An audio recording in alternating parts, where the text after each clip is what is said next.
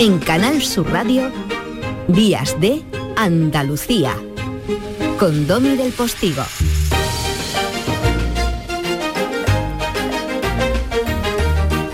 Buenas manos, compañero Paco Ramón, que utilizo para abrazarte en esta mañana, en este hilo de continuidad entre los servicios informativos de la Radio Televisión Andaluza y nosotros. Eh, el programa que tiene ahora la responsabilidad y al mismo tiempo el honor, el orgullo y la alegría de efectuar la continuidad del sonido de Canal Sur Radio en Andalucía, nuestros días de. Buenos días. Miren, Va Pensiero es el coro del tercer acto de la ópera Nabucco. ¿Eh? Lo recuerdan, ¿verdad? Aunque no sean muy amantes de la ópera, eso de Va Pensiero. Bueno, pues Va Pensiero es el coro del tercer acto de la ópera Nabucco, cuya música compuso Giuseppe Verdi en 1842. El Nabucco, como se le suele llamar a esta ópera, aunque se refiere en realidad a eso de Nabucco, al diminutivo del nombre Nabucodonosor, en este caso a Nabucodonosor II, que quizá es el rey más conocido de la dinastía de los caldeos de Babilonia. Conocido porque entre el año 604 a.C. y el 562 conquistó dos veces Jerusalén y porque fue el constructor de los famosos jardines colgantes de Babilonia, que se consideraron maravilla del mundo, en fin. La letra del Nabucco de Verdi la escribió un señor que se llama Temístocle Solera, que fue, es curioso, empresario del Teatro Real de Madrid. Entonces todo está extrañamente relacionado y siempre hay alguna anécdota española en todos los que le cuento. No es cuestión solo de leer y de investigar un poco. Pues el autor de la letra Nabucco fue empresario del Teatro Real de, Madrid en aquel siglo XIX y escribió otras óperas de Verdi como Juana de Arco Atila. Para el Nabucco se inspiró en este caso para la letra de la canción Va pensiero, va pensamiento, en español, en el Salmo 137 de la Biblia. Va pensiero, va pensamiento, vuela pensamiento, canta la historia del exilio de los esclavos judíos en Babilonia tras perder Jerusalén. Este coro fue el gran éxito de Verdi en su época e inmortalizó su memoria hasta nuestros días. Bueno, Nana Muscuri, por ejemplo, hizo una versión de la canción en los años de 1980. Y como curiosidad, la canción del grupo afroamericano Bonnie M, o Bonnie May, Rivers of Babylon, también está inspirada en el Salmo 137.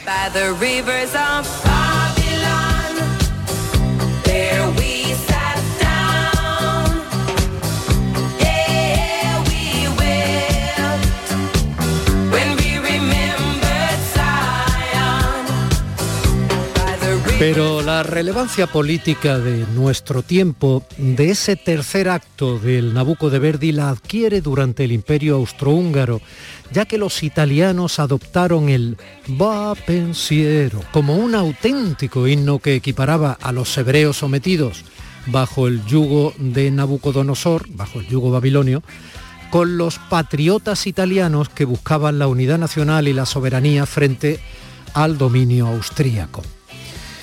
Bueno, ¿por qué les cuento esto en parte? Aparte de que eh, el Nabucco de Verdi, El Va Pensiero, es una canción maravillosa y una ópera preciosa.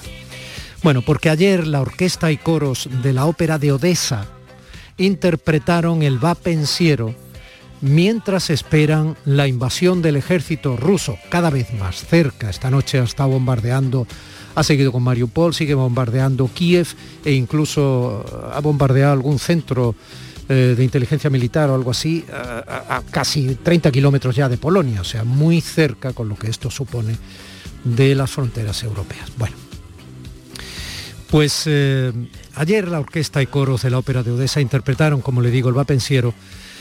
Eh, hombre, y esto nos sirve para recordar que Odessa es una histórica ciudad portuaria, denominada la Perla del Mar Negro. Odessa es la tercera ciudad en importancia de Ucrania y su pasado de invasiones y conquistas es el ejemplo perfecto para que entendamos un poco qué ha sufrido Ucrania a lo largo de toda su existencia. Es revelador. Os lo resumo porque merece la pena con otra anécdota española incluida. Mira, los primeros asentamientos datan del siglo VII a.C., de marineros de la antigua Grecia.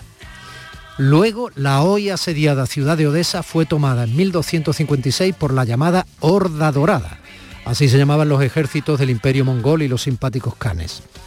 Un siglo más tarde la invadió el que se llamó el Gran Ducado, los lituanos, para entendernos. Luego llegó el Gran Turco y su imperio otomano. Ahí la llamaron Hatzibey, que suena preciosa, la ciudad de Hatzibey. Después, en 1789, mientras en París andaban de histórica y algo histérica revolución, fueron los cosacos y ya los rusos quienes la tomaron y la llamaron Odessa. La anécdota que os decía es que esa primera invasión rusa estuvo al mando de un general, la invasión rusa, ¿eh?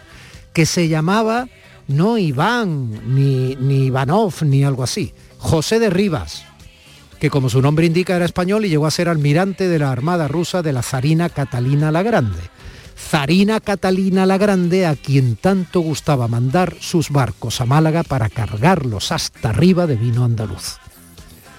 Finalmente, tras la derrota de la República Popular Ucraniana en la Guerra de la Independencia de Ucrania en 1921, hace prácticamente exacto un siglo, Odessa quedó bajo la influencia del gobierno comunista soviético hasta el año 1991, cuando pasó a formar parte de la Ucrania independiente que hoy está siendo bombardeada. Tratado en el que se ha ciscado Putin para seguir esta mañana sin escrúpulo ni piedad asediándola y aumentando las víctimas y destrozando su patrimonio.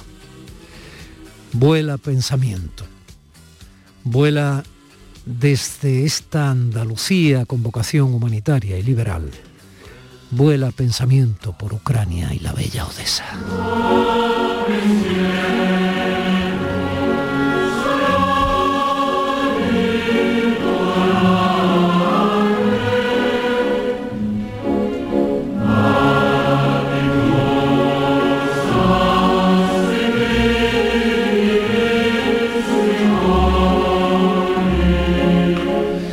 Como escribió ese personaje Temístocle Solera en la composición musical de Verdi, este va pensiero dice, vuela pensamiento con alas doradas. Pósate en las praderas y en las colinas, donde exhalan tibios y suaves los aires dulces de la tierra natal. Saluda las orillas del Jordán y las torres derruidas de Sión Oh patria mía tan bella y tan perdida, oh recuerdo tan querido y tan fatal. Arpa de oro de fatídicos bates, ¿por qué cuelgas muda del sauce?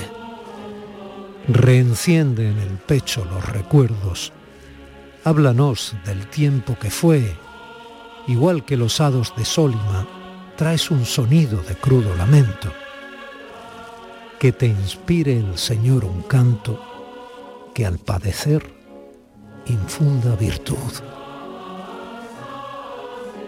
Al padecer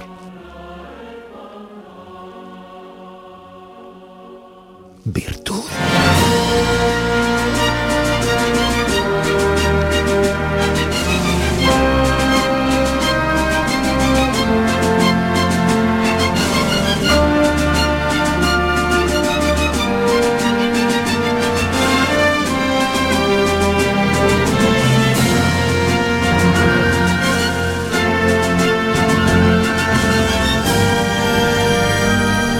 Domingo 13 de marzo de 2022. Miguel Alba y el recuerdo de nuestro compañero Alfredo López, a quien hemos perdido en la técnica del Centro de Producción de Canal Sur Radio en Sevilla, el recuerdo cariñoso, abrazo al cielo, Alfredo. Miguel Alba y casi al Alba. Al Alba abriendo el bypass técnico ahora mismo en el Centro de Producción de Sevilla para que nosotros emitamos este programa desde Canal Sur Radio en Málaga para toda Andalucía, para saltando por las 10 emisoras de Canal Sur Radio en toda Andalucía, desde el Cabo de Gata hasta la raya de Huelva, podamos llegar a los oídos de tu corazón y tu entendimiento. Y eso lo vamos a hacer posible gracias a que mi compañero José Manuel Zapico está en la técnica, mis compañeras María Chamorro y Primi Sanz en la producción y en las redes y un servidor, Domi del Postigo, ante el micrófono a este lado de la radio pública de andaluces y andaluzas, invitándote ya a disfrutar, pese al dolor y la poca gloria de lo que estamos viviendo, de nuestro programa. Días de. Días que pretenden ser distintos. Días que pretenden ser de desembarco, de lo mejor que podamos trabajar durante la semana para hacértelo llegar a ti. Días de abrazo, de respeto y radio. Días de Andalucía.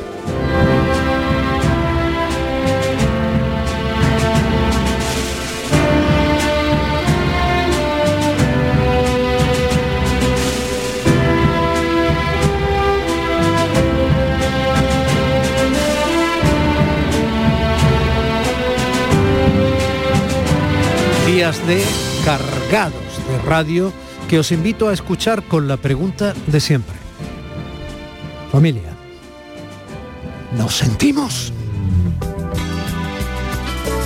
Días de Andalucía con Domi del Postigo, Canal Sur Radio.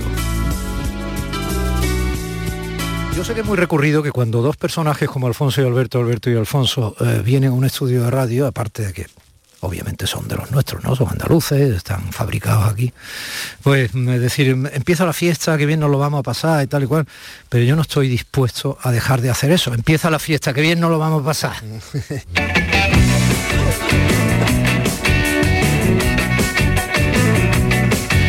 Cruzamos el desierto, 36 horas despiertos, solo con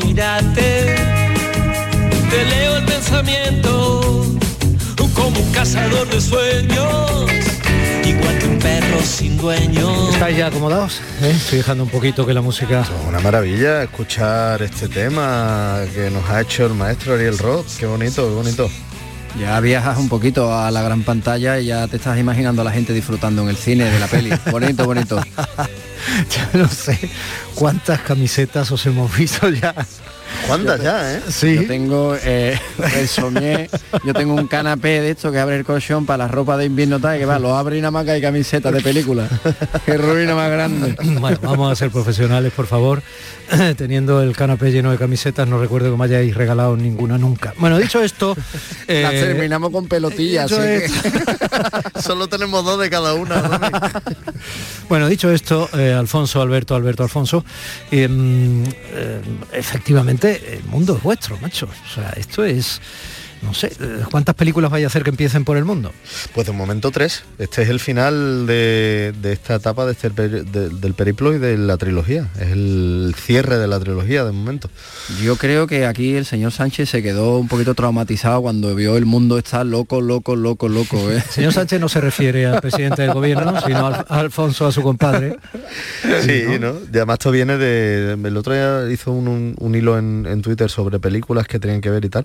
Hizo un hilo que venía de, él decía que venía de la de, de Palma, de, Scarface, por lo de Wallace George, de ahí pasaba a, El Odio, de, de Matthew Gasovich, y luego El Mundo es Nuestro, y luego una del Mundo Suyo que dirigió Romain Gabras, el, pero no, en realidad viene de la de Howard Hawks del, primer Scarface, que ahí fue donde sale por primera vez la, frase del mundo es vuestro. El precio del poder, ¿no? Se llamó aquí en nuestras líderes un arpachino impresionante y, estupendos actores latinos entre los que no estabais. No, no, porque no habíamos nacido. Estábamos por llegar, estábamos por llegar. Vosotros habéis hecho cine dirigiendo y produciendo vosotros para estar, porque no os llamaba nadie. Así es. Bueno, llamaba a alguna gente, pero en Praga Y, pagaban poco, y pagaban poco, no se podía vivir. Y hacíais teatro en producciones que seguís haciendo, como la que hablamos de los Álvarez Quintero y tal, Además con la familia, ¿verdad? Porque no llama nadie ese teatro. No, no, no. Eh, nos a lo, hemos guisado y nos lo hemos comido. Y cuando nos han llamado nos hemos ido.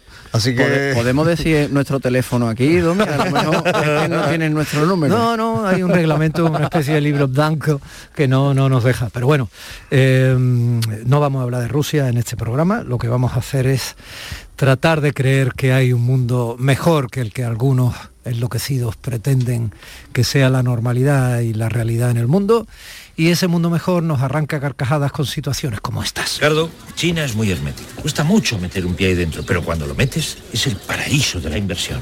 Piensa que el tamaño de mercado es como, como Estados Unidos y Europa juntos. Pero fíjate también que lo que hasta ahora era una ventaja se ha convertido en un problema para ellos. El excedente de población. Exacto. Ya sabes que donde los demás ven problemas, los líderes vemos oportunidades de negocio. Y mis contactos con el Partido Rojo han hecho que nos presenten una oferta que va a cambiar para siempre la fisonomía y el destino de este país. Quedarse con la España vaciada. No te sigo, Mauro. Yo me sí, nos compran todos esos pueblos abandonados y nos mandan a los chinos que les sobran por el aeropuerto de Teruel. Joder, qué maravilla. Oye, ¿y cuánto nos pagan por chino? Pastor. Pastor. Joder, China va a ser nuestra, Mauro. China. El mundo es nuestro. El Ricardo, mundo es nuestro. No voy a contar el principio de la película porque la paradoja hace que el principio de esta película eh, contarlo sea como un spoiler, porque es un pelotazo de principio.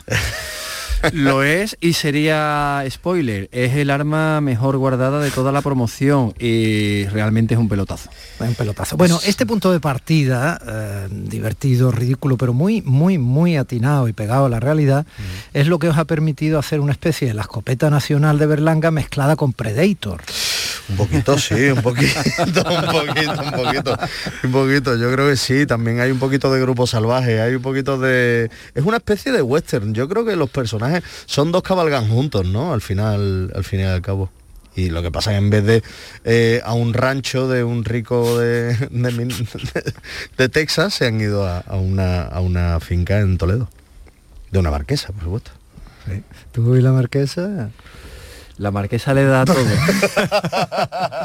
La marquesa La- es una mujer muy, poder- muy poderosa, es una mujer empoderada. La marquesa le da todo. Yo tuve la fortuna de trabajar con Teresa Arbolí haciendo de su hermano y ahora ha hecho de mí un despojo. Pero bueno, no, no sigamos haciendo spoilers. Trabajamos en una serie juntos muy divertida y pillamos una muy buena relación. Es una actriz estupenda y, y le tenemos mucho cariño y ha hecho un papelón en la peli. Estupenda. Estupendo, Está estupenda y, y yo creo que lo del spoiler en esta peli tampoco es fácil, ¿eh? porque yo creo que el argumento que está ahí tiene algunos momentos que efectivamente no hay que contar, pero, pero yo creo que el, el valor de esta película está en la maravillosa poca vergüenza de actores estupendos que son capaces de seguir el guion con profesionalidad al mismo tiempo que estar riéndose eh, y pasándoselo bomba. ¿no? Sí, La poca vergüenza en esta peli la tiene el director, con esos planos secuencias interminables eh, que nos ha metido a todos los actores una presión. Yo- no dor- los actores no dormíamos, nos íbamos allí a un descansillo a ensayar los planos secuencias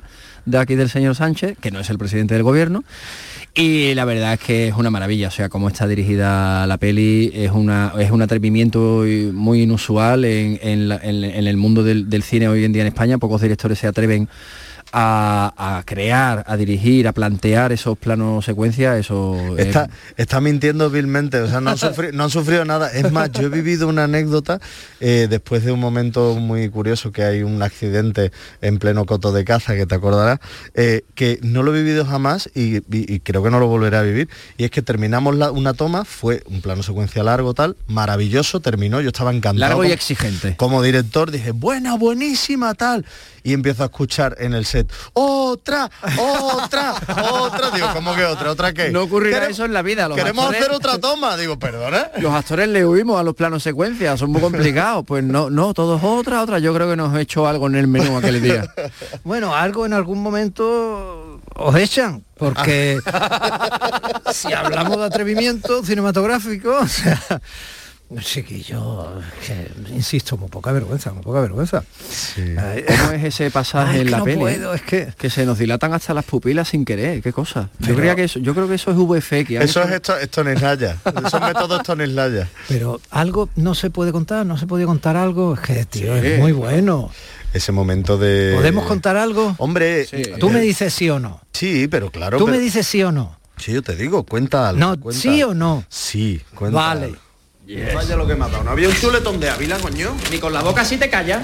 ¿Quién iba a decir que el peluca ese tenía el gancho de izquierda que tiene? Madre mía. Pero ¿cómo has liado la que has liado? Eh, yo no soy, yo soy el bolivariano que es un belierante. Vamos a ver, Rafael, tú lo que no puedes hacer es llegar a donde está la flor y nata de un país y comportarte como si estuvieras en Gitanillo de Triana 123. ¿Qué quieres? Me he calentado. Y con toda la razón del mundo, ¿eh? Porque ¿qué haces invitado aquí y yo no? Porque el caribeño forma parte del gobierno y tú no. Y aquí se están tratando temas de Estado. Pues precisamente aquí debería estar yo para dar pelotazo. Aquí solo se está con invitación. Ah, pues la marquesa me ha dicho que yo estaba aquí invitado y que tú no me has dicho nada. ¿Cómo te lo voy a decir? ¿No ves? Si es que a dónde vas la lía. Bueno, no me cambies de tema. A ver, lo que me tiene que decir es qué es lo que te he hecho yo, ¿eh? ¿Qué te he hecho yo? Porque yo lo único que he hecho es darte gloria bendita siempre. Vamos a hacer una cosa, Rafael. Tú te vas para Sevilla ahora mismo, ¿eh? Y dentro de un par de días, cuando esto pase, hablamos con calma. Claro, con lo que me ha costado a mí entrar aquí, un mojón. Vaya la que tengo yo contigo. ¡Que se vaya! ¡Apártate! ¡Que se vaya esta cosa de aquí! Eh, tranquila, Cayetina, tranquila, que estás súper alterada. ¿Tu casa aquí otra vez? Necesito agua. agua. Yo, yo te la pongo. Yo se la pongo. No, se la pongo Se la yo. pongo yo. Se la pongo. Ya está, me la pongo yo. Vamos a ver, Alberto. Vamos a ver. Vamos, hijo. Esta niña monísima, mm, tan resolutiva, tan eficaz, esta- niña que hace la película. Esto, esto es mi perdición. esto es la perdición del compadre. Esta mujer lo que hace en la película es adiestrarme. me tiene contra las cuerdas. Es Cayetana, ella, ella es Cayetana, ella es la que me ha enviado, ella es la que me ha desacompadrado. El- los personajes hay un momento en el que tú disfrutas tanto que sí que es cierto que aquí desde la escritura hasta la interpretación hay un momento en que personajes como los compadres se te van de las manos. Entonces en esta, en esta última Además, entrega... Tenéis tal complicidad asimilada ya. Sí, sí, sí. que, que, mm, yo qué sé, ¿verdad? Hablábamos antes, un poco mencionábamos lo de los Quinteros, ¿no? A veces es que parecéis personajes de los Quinteros. Sí. Es, tenéis ese enganche permanente, esa liaison, que dirían los franceses. La liaison.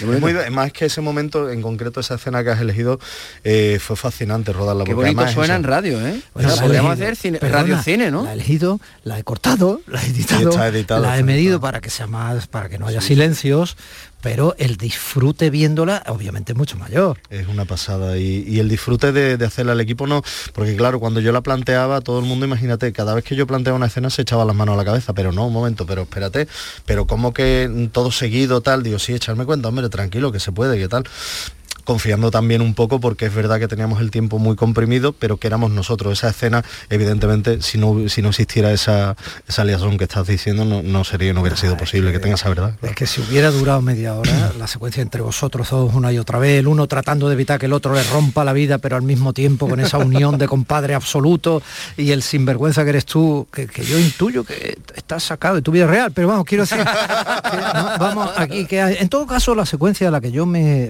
refería no es esta, pero no he querido cortar para que se vea que esto es un riguroso directo y los errores también le dan vida a la radio, era esta otra. ¿Eres tú? Soy yo, Ralph. Soy yo. ¿Qué quieres de mí? Tu destino es salvar España, España, España. ¿Qué ha sido del gin tonic en copa de balón? De la sobremesa de coñac puro. Han desaparecido como rayas en el puerto de baño del Congreso, como virginidades en excursiones de instituto. Totalmente. La guasa se está perdiendo en España. Venga. A ver, la guasa se va perdiendo en España es obviamente vuestro, vuestro grito agónico de, de- de justificación de semejantes desvergüenzas encadenadas. Sí, Yo creo que se refiere, eh, en, en este caso, yo diría que es el, el romanticismo el que se está per- perdiendo en España. Pero, pues, evidentemente, porque la realidad cada día te, te va avasallando y, y no, y no das crédito. Además, intentar competir a nivel romántico con la, con la realidad esperpéntica que vivimos es un poco complicado. Es un poco complicado. Pero, pero sí, sí, sí, ha- hace falta muchísima más guasa, ¿no? Y mucho más en los tiempos que estamos viviendo, ¿no? Yo creo que sí. Alberto, porque sea este el que más dirige, no, no te tiene que quedar callado. No, no, si yo he hablado un montón ya. Yo, hombre, la guasa. Yo en la peli hablo, en la peli hablo Yo lo he mucho. hablado todo ya, ¿no? ¿Qué, har- qué haría, ¿Qué haría España? ¿Qué haría un país como España sin guasa? O sea, terminaríamos como los portugueses cantando fado, fado a toda hora, ¿no? Yo creo que nos salva, lo decimos mucho en muchas promos que tenemos. La guasa, el humor, la comedia, la, la- la alegría, las ganas de vivir es lo que tiene a este país mm, un poquito de pie, la verdad. Porque si fuera todo lo demás, madre mía. Bueno, es verdad, tío, todo se va perdiendo como rayas en el cuarto de baño, pero, pero aparte de esa alusión velada a Blade Runner y, y todo eso, y en concreto además la segunda parte, la que dirigió Villeneuve, porque es fundamentalmente el soporte intelectual y eh, académico, cinéfilo que hay debajo de cada línea de guion. Venga ya, hombre. Hombre, es que Venga ya, hombre. es lo, es lo que tiene, es lo que tiene que haber, es lo que tiene que haber. Ahí, y además hay, hay mismo, ahí, yo creo que cada personaje además tiene un regalito, tiene alguna frase que, que tiene dentro de esa guasa y de ese cachondeo, eh, que yo creo que al final es lo que es la película, es vamos a reírnos y vamos a reírnos un poco de lo que somos y del espíritu y del ruedo ibérico que hemos formado desde hace 500 años. Eh, ti- tiene un regalito, tiene alguna frase con una profundidad curiosa, ¿no? Hay algún personaje por ahí de vez en cuando, por ejemplo, hay una frase que recuerdo que hay un personaje que le dice a otro, tú eres un romántico, España es una fosa común y tú eres un romántico. Eso- Sí que es verdad que para hacer una película tan coral con tantos personajes es impresionante que a nivel de guion cada personaje tenga un momento mm, clave en la peli. Eso a los actores los chino. tiene hasta el chino. Eso, Claro. eso enchufa a los actores Claro. y le da una verdad y una energía muy positiva a la peli porque te sientes muy importante en cierto momento de- del metraje, ¿no? Porque tienen un objetivo al fin y al cabo, ¿no? Es como el otro día hablábamos, ¿no? De, de- de una peli que, que nos flipa y, y la vimos juntos y tal, y que es Plácido de Berlanga. Y, y que, es, que es una peli muy movida, que tienen que hay muchos personajes, entran, salen, tienen un ritmo endiablado todo el tiempo. Va- daba ritmo de motocarro. casi. Claro.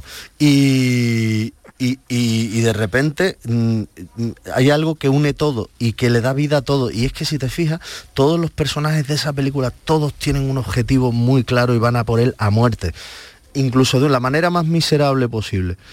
Y yo creo que en esta peli es lo que hemos intentado, que todos estuvieran así de vivos y es verdad que no dejan de, de mostrar sus miserias de una manera descarnada. Y de muertos, porque te permite que uno diga viva la muerte. ¿no? Viva la muerte.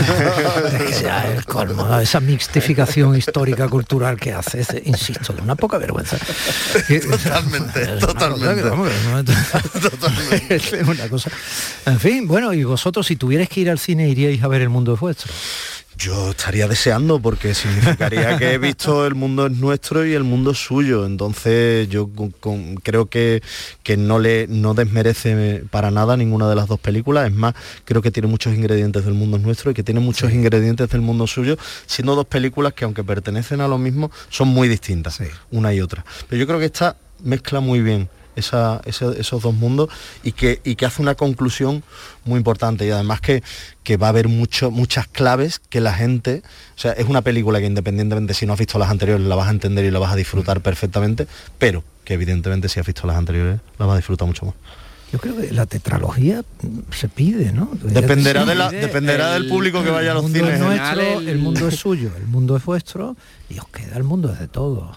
Sería, maravi- sería maravilloso y un mensaje estupendo, pero dependerá de que la gente vaya al cine, vaya al cine el primer fin de sobre semana. todo eso contamos porque- con la gente el primer fin de semana porque los, los- los plazos los tiempos del cine no esperan ya esto no es como antes o sea si tú no acudes al cine el primer fin de semana la peli te la van tirando de, de muchas salas entonces Bueno, sí que pero si alguien quiere ir después, también puede ir, ¿no? Que repita, que repita. Si sigue, si sigue en salas, que eso significará sí. Es que, la, gente ha presión, ido. la presión que le mete un espectador diciendo, por favor, ve a ver el chiquillo. Hombre, presión la nuestra haga- 10 años trabajando. para que haga su para que haga sus planes su agenda tiene que ir en, en torno al a que el fin de semana del 18 de marzo lo tiene ocupado en el cine o sea no, no tiene sentido el mundo Pero que salir. entiendan que, lo, que los necesitamos, que llevamos ya más de una década currando para ello y que sepan que estamos aquí por ello y que sin ellos no vamos a seguir, evidentemente.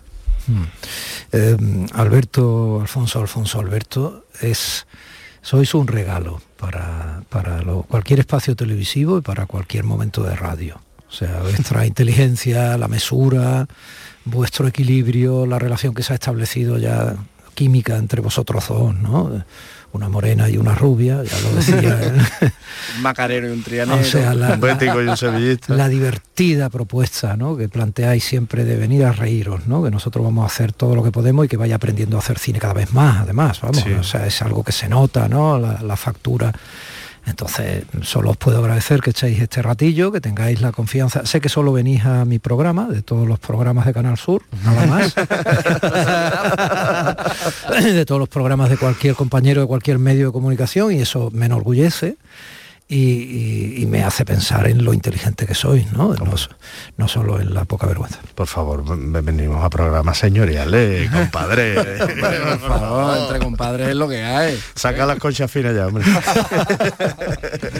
Un beso muy grande que os vaya divinamente. ¿eh? Enorme. Gracias por hacernos reír de manera tan inteligente y desprejuiciada. Gracias. Gracias a ti por verlo. 36 horas despiertos, solo con mirarte, te leo el pensamiento, como un cazador de sueños, igual que un perro sin dueño, defendemos la locura como el único remedio.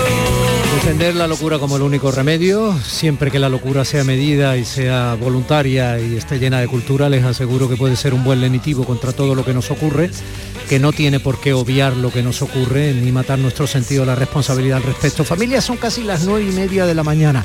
A propósito, si quieren disfrutar otro ratito de Alfonso y Alberto, de los compadres, pues esta tarde eh, nos podemos ver, sí, ver, no solo escuchar en directo en el programa de Canal Sur Televisión, Andalucía Dos Voces, porque allí estaremos y allí echaremos otro ratito con ellos.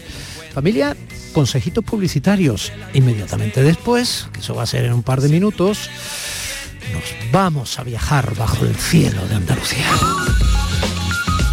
Días de Andalucía con Domi del Postigo, Canal Sur Radio.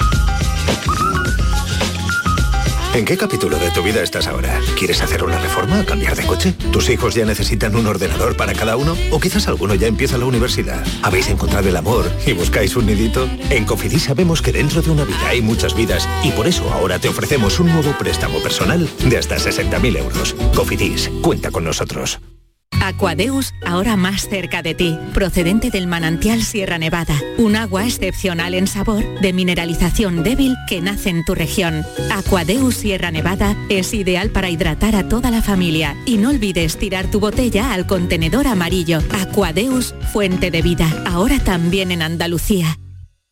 En cofidis.es puedes solicitar cómodamente hasta 60.000 euros, 100% online y sin cambiar de banco.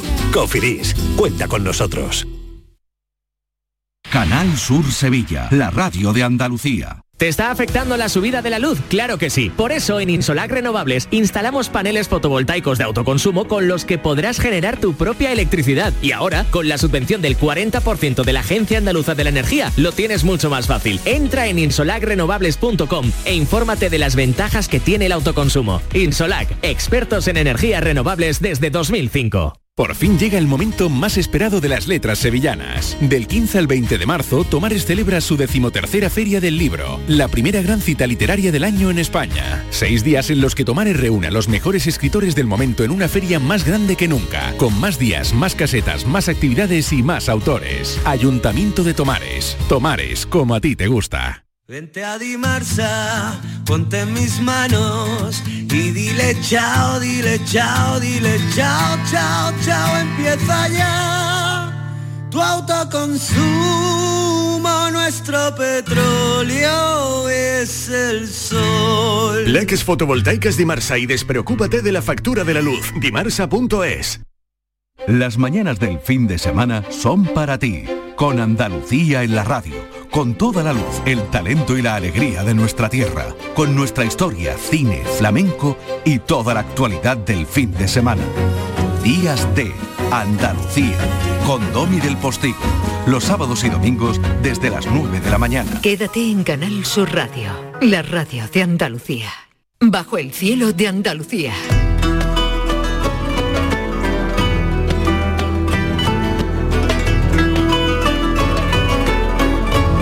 Indiana Navarro, buenos días. Buenos días, querido Domi. Querido Manolo, ¿dónde te ubicas?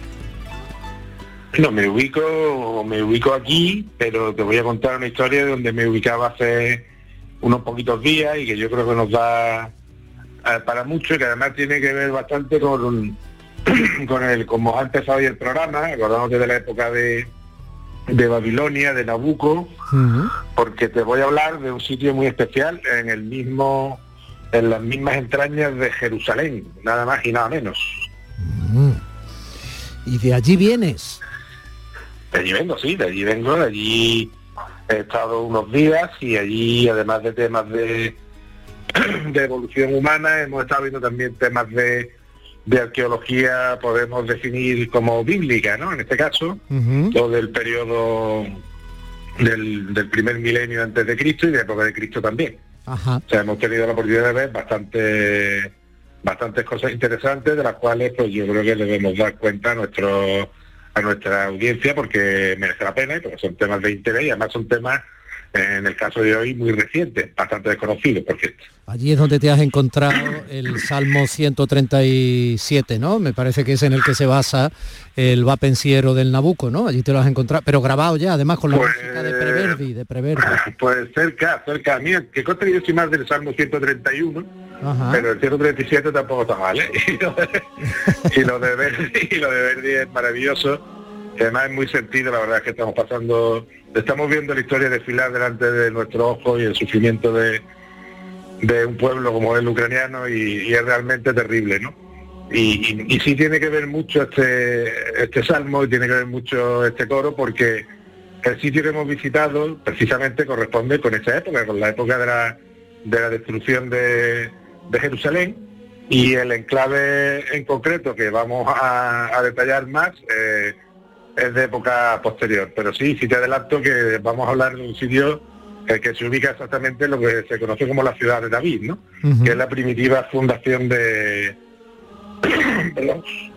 Perdona. que es la primitiva fundación de Jerusalén, ¿no? Sí. Bueno, pues cuéntame, Eh, cuéntame, te oigo, cuéntame. Mira, Bueno, cuéntame, si necesitas toser un rato y eso, pues... No, no, no, no te preocupes, antes me- yo me- relleno como si no pasara nada. Me he aclarado, me he aclarado vale. un poco, es que estaba aquí calladito y entonces pues eh, esto de salir sin calentar es que está al final. Manolo, tosiendo, Sí, tosiendo así no te has aclarado un poco, te has aclarado hasta el siglo XXIII. sí, sí. La verdad que sí. Cuéntame. Pues mira, eh, no sé si has visto el cebo que puse ayer en internet, hay una foto en la que, bueno, estoy yo mismo en la foto, luego hay otra de curro, en la que estamos dentro de un sitio que parece literalmente un- una estación de metro por la, la infraestructura tan grande que tiene, ¿no? Por la bóveda, eh, por el soporte que tiene interior, ¿no? Que es una cosa que cuando vimos la verdad me llamó bastante la atención porque nunca hemos visto una excavación eh, subterránea con un con una infraestructura, con un preparo tan grande, ¿no? Al- a- al- fíjate que hasta la propia tierra que sale de la excavación, eh, estos arqueólogos del, del Departamento de Antigüedades de Israel han montado una vía mm, superior en la que se ponen los cubitos llenos de tierra y van saliendo a la superficie. Pero tú imagínate la dimensión, ya te digo la dimensión de la excavación eh, para que nuestros oyentes se vayan haciendo un poco la idea de, de lo grande que es aquello y de lo profundo que es. No, porque tú entras desde la parte superior de una calle que está extramuros ya de la de la ciudad clásica, digamos, eh, dando pie a la zona sur de Jerusalén, que es donde estaba la, la- que se conoce como ciudad de David, que como te decía al principio es la fundación eh, primitiva de la ciudad de Jerusalén, ¿no? Y, y se entra, se entra bajando unas escaleras, eh, y se entra en este túnel, en este túnel que es un túnel brutal y en el que nosotros al principio nos llevaban y no sabíamos realmente de qué se trataba, ¿no? Porque nos habían dicho que nos iban a llevar a la ciudad de Jerusalén, de David, perdón, pero no exactamente al sitio, ¿no? Y confo- a medida que íbamos entrando y que íbamos bajando, veíamos una estructura en, en el suelo pues de una gran dimensión, ¿no? Una, parecía una calzada, una calle eh, romana y a los pocos minutos efectivamente nos, nos confirman que se trata eh, de una calle. De una calle que, fíjate, que ahora mismo hay eh, en obras, en excavación, unos- un tramo de unos 200 metros, pero que es una calle que llegó a tener 600 metros. O sea, estamos hablando de una calle de un tamaño muy considerable, ¿no? Eh, tú piensas que, por ejemplo, no sé, una calle que sea conocida, no sé, el Parque de Málaga puede tener 800 metros de largo. O sea, Sí, está un hablando de una calle casi... redondeando, sí. Sí, exactamente, más de la mitad del parque, imagina una calle así, en- pero en desnivel. Es una calle que une la, eh, la explanada del, del Templo de Jerusalén, la muralla sur, eh, con la parte eh, inferior de la ciudad ya eh, muy cercana al llamado torrente del Cedrón, ¿verdad? Ese río que te suena del Cedrón, ¿verdad? ¿No te imaginas lo que te estás aproximando a la ambientación musical e histórica que hoy nos trae el maestro Gil de Galvez, que te está escuchando con verdadero fruición, o sea, tiene los ojillos así entornados, porque va a sonar la música de Semana Santa, e imagínate todo cómo se va envolviendo, ¿no? Pero bueno, sigue, continúa. Sí, sí. Yo creo que estos programas de esta época sean así cuaresmales y sean, porque es lo que un poco nos gusta, ¿no? Y como hemos tenido la oportunidad de estar por Israel, por Palestina en estas semanas, pues yo creo que nos ha dado como para contar bastante bastante historias bonitas, ¿no? Entonces, imagínate, esta calle que da eh, paralela al, al- al arroyo del Cedrón, al puente del... Bueno, aquí ya sabes que tenemos una hermandad que es la- el puente del Cedrón, ¿no? Que Sí, tiene cuando una dices aquí, hablas de la Semana Málaga. malagueña. ¿eh? malagueña, exactamente, ¿no? Que, que bueno, que tiene su tiene su mucho que, que contar también, ¿no? Pero imagínate esta calle que va descendiendo desde la desde el templo de Jerusalén hasta hasta el río y hasta un lugar muy significativo en la en la cultura, un lugar evangélico, un lugar que sale en el Evangelio de San Juan, que es la piscina o estanque de Siloé. Entonces, eh, ¿qué es esta calle? Porque claro, ¿qué hace una calle eh, ahí, medio extramuros de la ciudad, con una dimensión tan grande? Y una calle que ahora te describiré formalmente porque es una calle que está eh, muy bien hecha. Una calle en la que los arqueólogos calculan, calculan que se emplearon 10.000 toneladas de roca en su construcción. O sea, es, es una calle, es una calle romana que tiene 8 metros de ancho la, la calzada. Mm. Que es el ancho que, bueno, vamos a volver de calle, que conocemos bien, pues el malagueño, que es la calle Lario, que es el ancho que tiene la calle Lario en su antigua calzada, 8 metros, ¿no? Sí, 8 metros de ancho es el ancho que tiene cada aparcamiento de los aparcamientos municipales de nuestra ciudad. es el de camiones, ¿no? Lo digo con toda ironía, ¿vale? Pero bueno, bueno. Sí, sí. Entonces, es decir, es una calle eh, muy principal, os digo, construida en roca. Como te decía, los arqueólogos calculan que se pierden unas 10.000 toneladas de roca con unas aceras elevadas sobre el pavimento, como es- son calles que se pueden ver perfectamente si nuestros oyentes miran en internet o en televisión las calles del Culano de Pompeya, que se ven muy bien, eh, se comprueba perfectamente que, que los carros, digamos, y las aguas iban por el nivel inferior, por lo que es la calzada, y las aceras estaban por, por encima, ¿no? Entre medio metro, 70 centímetros por encima, y una calle perfectamente construida, que además tiene una cloaca de una gran dimensión, que después te hablaré de la cloaca porque tuvimos oportunidad de recorrerla. Bueno, si los, añ- si los oyentes que, eh, andaluces que nos siguen ahora mismo, generosos como siempre, y generosas, eh, quieren ver una calzada, tocarla, pisarla, eh, que, que pone los vellos de punta, de bonita, por ejemplo, tenemos un trozo, te metes en una especie de casa, baja y de pronto te la encuentras allí en la bellísima localidad de Medina Sidonia, donde además te puedes comprar un pastel en cualquier confitería, Perfectamente. que con un pastel almuerza. Sí, sí, perfecto ejemplo y muy, y Por ejemplo, ¿no? por poner un ejemplo, Por ejemplo, es flipante. ¿no? cercano. Bueno, sí, pues sí. sigue, sigue. Bueno, pues esto es así, pero se ven 200 metros en un desnivel bastante grande. Además, como te decía al principio, está abovedada, parece, como decía el curro ayer, una, una, una boca de metro, porque aquello tiene una, una infraestructura de protección y para el trabajo brutal. ¿Y qué es lo interesante de esta calle? Pues además de que es una calle que no se conocía hasta hace pocos años, había habido una primera aproximación al final del siglo XIX, pero realmente hasta hace 6 7 años no se ha empezado a trabajar en ella y de hecho eh, no se conoce a nivel publicaciones científicas todavía. Sí, hemos tenido la oportunidad de entrar a un sitio que está ahora mismo prácticamente eh, inédito. Y lo más interesante de todo es la época de construcción de la calle. Se han encontrado en torno a 80, 100 monedas bajo el pavimento y las más eh, recientes son del año 31. Quiere decir que esa eh, calle se construyó en época de Poncio Pilato, gobernador de Judea. Estás hablando del año seguro- 31 después de Cristo. Sí, estamos hablando Dos del año años 31 de, antes de su crucifixión. Aproximadamente, dos años antes de su crucifixión. Mm. Quiere decir que posiblemente Jesús viviera esta calle también. De hecho, uno de los milagros que, que se recoge, uno de los pasajes que se recoge en el, en el Evangelio de San Juan, es la curación de un ciego de nacimiento, al, que, al que Jesús manda eh, a la piscina de Siloé, este estanque que te decía eh, que estaba en la parte inferior de la calle, en la parte más, más al sur, eh, para que se curara, y se cura. La pobre, el pobre Siloé, macho, que se pasó toda la vida la criatura teniendo que aguantar la broma ¿eh? fonética. de, esta piscina sí lo es, la otra no. esta o no sí lo es. o no lo es. Sí lo es. Ahí a ver si lo es o no lo es. Y el pobre allí, bueno, ya está, dejarlo ya. Fíjate que este sitio es muy importante, la piscina de Siloé. Ah, Hoy en día creo que está en manos de la, de la Iglesia Ortodoxa griega eh, y es muy complicado entrar. Fue, es un- fue reconstruido en época eh, bizantina, pero es un sitio muy importante porque el sentido de esta calle, a la conclusión a la que llegan los arqueólogos israelíes, es que en realidad era una vía para peregrinos.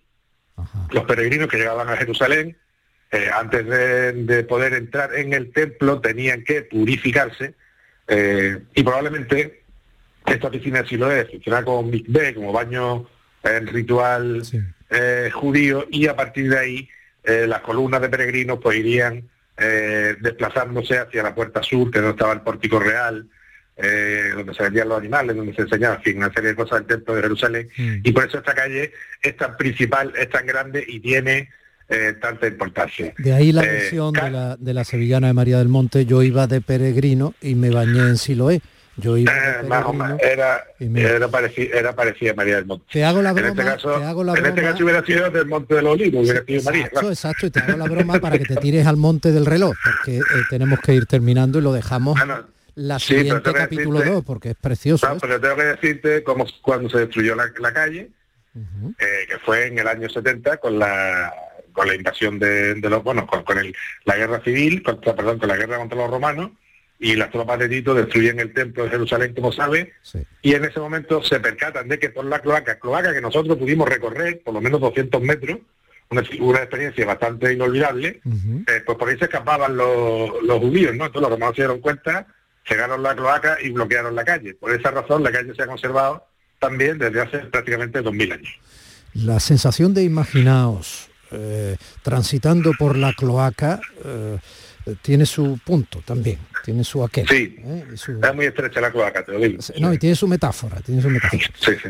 Eh, Manuel, esto ha sido muy bonito, ha sido muy bonito. ¿Vas a seguir con, con anécdotas de lo que habéis estado viendo desde el corazón de subterráneo de Jerusalén la semana que viene o por dónde vamos? Yo creo que sí, que merece la pena, además estamos en fechas muy evangélicas y muy cuaresmales y yo creo que eso nos gusta en esta época, ¿no? Hablar de estas cosas históricas de ese momento. De todas formas, eh, ten en cuenta y que lo vayan apuntando también nuestros oyentes que eh, la semana que viene probablemente hagamos el programa desde la vigésimo quinta, un cuarto de siglo de existencia de edición del Festival de Cine de Málaga. Entonces, Si quieres hacernos cine y arqueología, eh, te, por- te digo que como tú lo veas, a lo mejor podemos hacer algo de cine, o por ejemplo, cómo salen representadas catacumbas, cloacas, eh, calzadas romanas en alguna película, o por seguir con la inspiración cuaresmal, y luego volvemos a continuar la siguiente desde Jerusalén, como tú lo veas.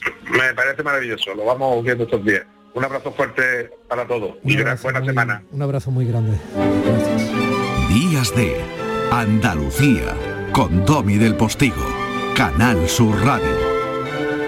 Con Social Energy, di no a la subida de la luz y ahorra hasta un 70% en tu factura con nuestras soluciones fotovoltaicas. Aprovecha las subvenciones de Andalucía y pide cita al 955 44 11 11 o en socialenergy.es. Solo primeras marcas y hasta 25 años de garantía. La revolución solar es Social Energy. La mañana de Andalucía con Jesús Vigorra es tu referencia en la radio. Con la última hora del día, Toda la actualidad. la información más cercana que buscas y el mejor entretenimiento.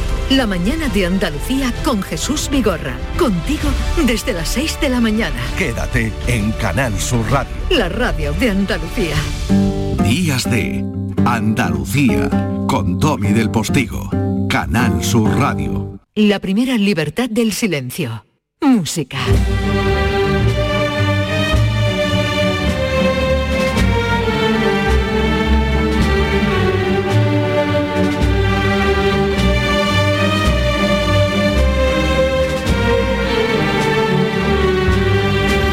Aproximación. Manuel López Farfán, 1872-1944. Compositor sevillano que dejó su impronta en la Semana Santa de Andalucía. Introdujo en sus marchas elementos novedosos o poco comunes como fueron la saeta, la voz, instrumentos inusuales como los violines, las ocarinas, los triángulos. Todo esto otorgó a su obra un carácter moderno para la época y muy atractivo para generaciones posteriores que evidentemente fue controvertido en su momento. Pasó a la posteridad por marchas que les van a sonar a todos. Pasan los campanilleros o Estrella Sublime. Maestro Gil de Galvez, en suerte. Buenos días, Domi. Pues mira, qué maravilla, ¿eh? Manuel López Farfán, tenemos hoy aquí. Eh, hemos ido dando vueltas a algunos compositores de marchas fúnebres que se llamaban entonces, como Manuel Fondeanta, Vicente Gómez Zarzuela. Y hoy traemos a Manuel eh, López Farfán porque este año 2022 se cumplen 150 años de su nacimiento. ¿Vale? Y es importante tener en cuenta esta efeméride porque esto que está sonando, pasan los compañeros, es una de las eh, sones de la banda sonora de la Semana Santa de Sevilla, del imaginario colectivo, ¿no? Ahora cuando escuchemos Estrella Sublime muchos van a decir, ah, eso, claro. Claro, así es. Bueno, estamos en cuaresma, vamos a dedicar unos poquitos de, programas a recordar la música de este tiempo, no solo las marchas fúnebres, sino también, bueno, pues la música que se hacía eh, antaño por estas fechas, ¿no? Y como bien has dicho, Manuel López Farfán, sevillano, ¿de acuerdo? Eh, fíjate que estudió de muy pequeño en el asilo de mendicidad de San Fernando y luego pasó a la carrera militar a, a través de la música, ¿no? Y fue miembro de la banda de música del Batallón de Cazadores de Cataluña y después de muchos destinos, participar en la guerra de Melilla, de Cuba, eh, recaló en la banda del Regimiento de Infantería Soria 9, que ya sabes que tiene su, su base en Sevilla, Claro, ¿no? Entonces es una cosa de gran arraigo, ¿no? Se convirtió en músico mayor del ejército. Un tipo con un gran mérito, o sea, viniendo de donde venía y donde fue llegando, ¿no? Aparte de su talento, ¿no? Efectivamente, eh, hizo paso doble, himnos, valses, incluso zarzuela, como el docencilio de hoy, las concejalas, la, la mala lengua y sobre todo eh, lo que estamos oyendo, marchas de procesión, ¿no? Como Los Campanilleros, Estrella Sublime y esta Esperanza de Triana.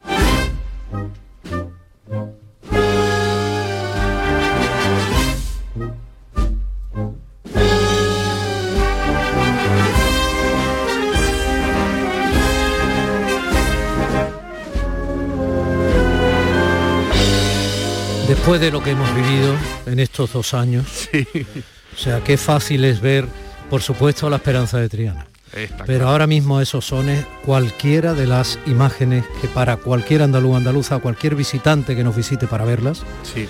supongan eh, alguna conexión con lo más íntimo de cada persona según su creencia y, y su recuerdo y su manera de entender lo idiosincrásico de nuestra tierra. Está claro, la verdad es que es muy emocionante. El otro día estuvimos con, recogiendo la túnica de mi hija, de los estudiantes aquí en Málaga, y estaba emocionada. Porque claro, ella empezó de chica y tuvo tiempo solo de salir en una procesión. Entonces estamos esperando a ver si hay suerte, no llueve y todo sale bien. ¿no? ¿Niña tiene ya qué edad? Seis años. Ella ha cumplido hace poco. En fin, siguiendo un poquito con Manuel López Farfán, eh, ¿qué hace? ¿Qué hace? Pues fíjate que incluye las cornetas, fíjate qué renovador, en eh, la Y que saetilla. renovador en su momento. Ahora mismo Exactamente, llamamos claro. como si fuera muy natural banda de cornetas y tambores. Sí. Pero no, no, no, las cornetas llegan ahora. Exacto, en 1925. También mete la saetilla al final, concretamente por primera vez lo hace de esta Esperanza Betriana, que es muy importante. Como antes has indicado, su estilo. ¿Qué pasa? Que convierte la marcha fúnebre en marcha procesional porque la, la convierte en más dinámica, más rítmica, más vibrante. Claro, esta, por ejemplo, esta Esperanza Claro. de Triana no es en absoluto un canto, Claro. o sea, una marcha fúnebre como tal. o sea, Eso es, que durante mucho tiempo le, le granjeó mm, una fama de, de- de rechazo por, por cierto sector, porque claro, digamos... Era frívolo. Exacto, eh, le, le sacó, sacó de la seriedad la Semana Santa, por decirlo de alguna manera. Pero bueno, son puntos de vista, ¿no? Porque también se está celebrando algo que es muy importante, ¿no? Y por tanto, la alegría también tiene cabida, otro obviamente. otro carácter al luto y a la celebración de ese luto que recuerda la pasión y muerte de Jesús de Nazaret. Eso es, pues también mete violines, ocarinas, triángulo y los campanilleros, ¿vale? Que ahora la vamos a escuchar en su versión de banda, que él se inspiró en los campanilleros de Sí, porque Castilleja de la Cuesta. los campanilleros que hemos escuchado al inicio es ni más ni menos que interpretada por la Royal Philharmonic Eso es, Orchestra. exactamente. Ahora suena como banda.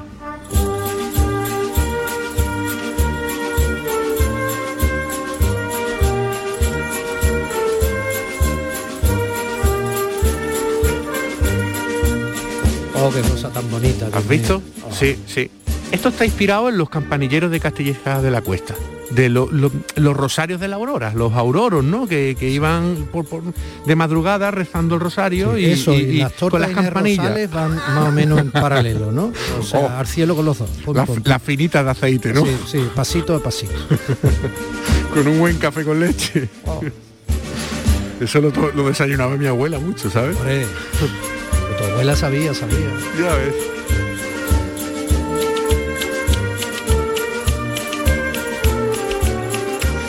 Nuestro realizador José Manuel Zapico, que tiene un pie siempre aquí y otro en, en Nueva York, eh, al que va y viene, eh, no en barco, sino en, en un Ferrari Fórmula 1, pues dice que él las compra allí. O sea, las tortas Inés Rosales las compra él allí en Nueva York. Pues ya te digo hasta dónde han llegado.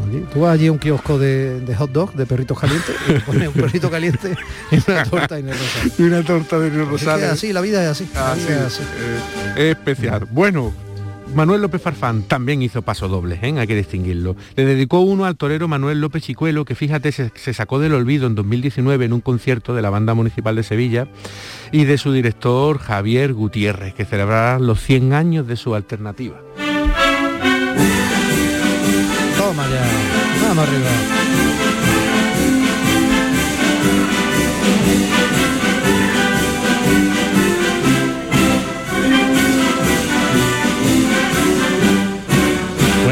Esto hay que contextualizarlo, ¿no? Los años 10, los años 20, eh, es importante eh, saber que qué música escuchaba nuestra gente en, aquel momento, ¿no? Porque lo- los paisajes sonoros eh, significan mucho los tiempos, ¿no? significan mucho. Tienes a nuestro Indiana John Manuel Navarro ahora mismo escuchándote que está entregado, vamos, está con la memoria sensorial a borbotones. Claro, porque tú sabes que él es eh, pese a ser un tío tan sesudo Sí, y un sí, sí. investigador. Saca la esperanza, su- ¿eh?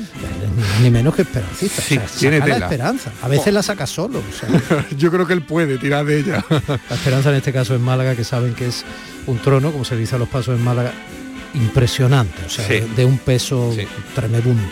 Bueno, esto le va a encantar a los béticos, ¿de acuerdo? Porque López Farfán era bético y le, le compuso un paso doble. Estuvo mucho tiempo en ¿Cómo están los béticos? ahora? Oh, y le puso un- mucho tiempo estuvo en el olvido. En el año 1992 se rescató porque estuvo durante mucho tiempo en una carpeta equivocada. Fíjate. No Ah, eh, sí, sí, sí. Esto va por los béticos.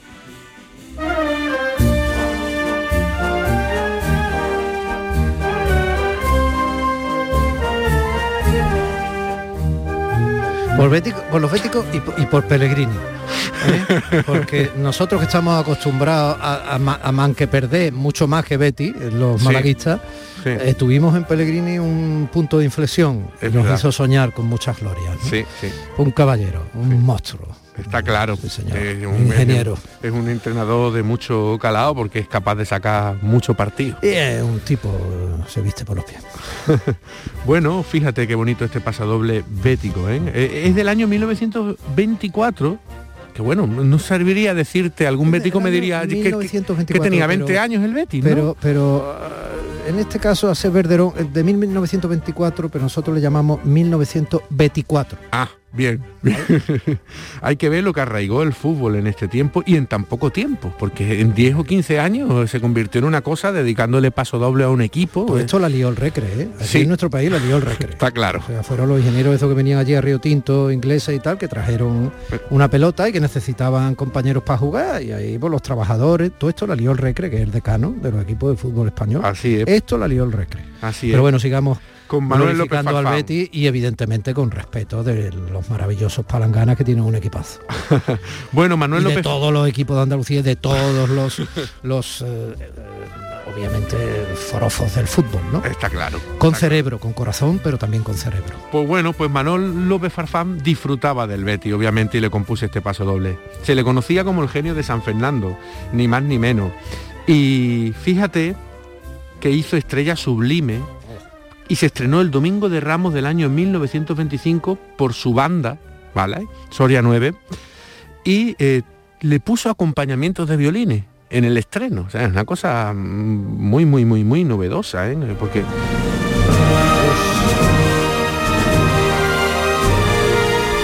marcha, ¿Es o no es?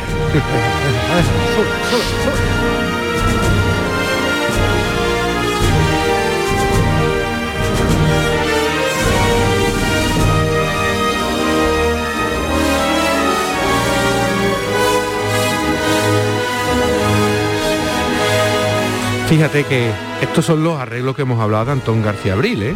Eh, para eh, orquesta sinfónica que básicamente al final esto se ha con- convertido en un, en un género sinfónico maravilloso.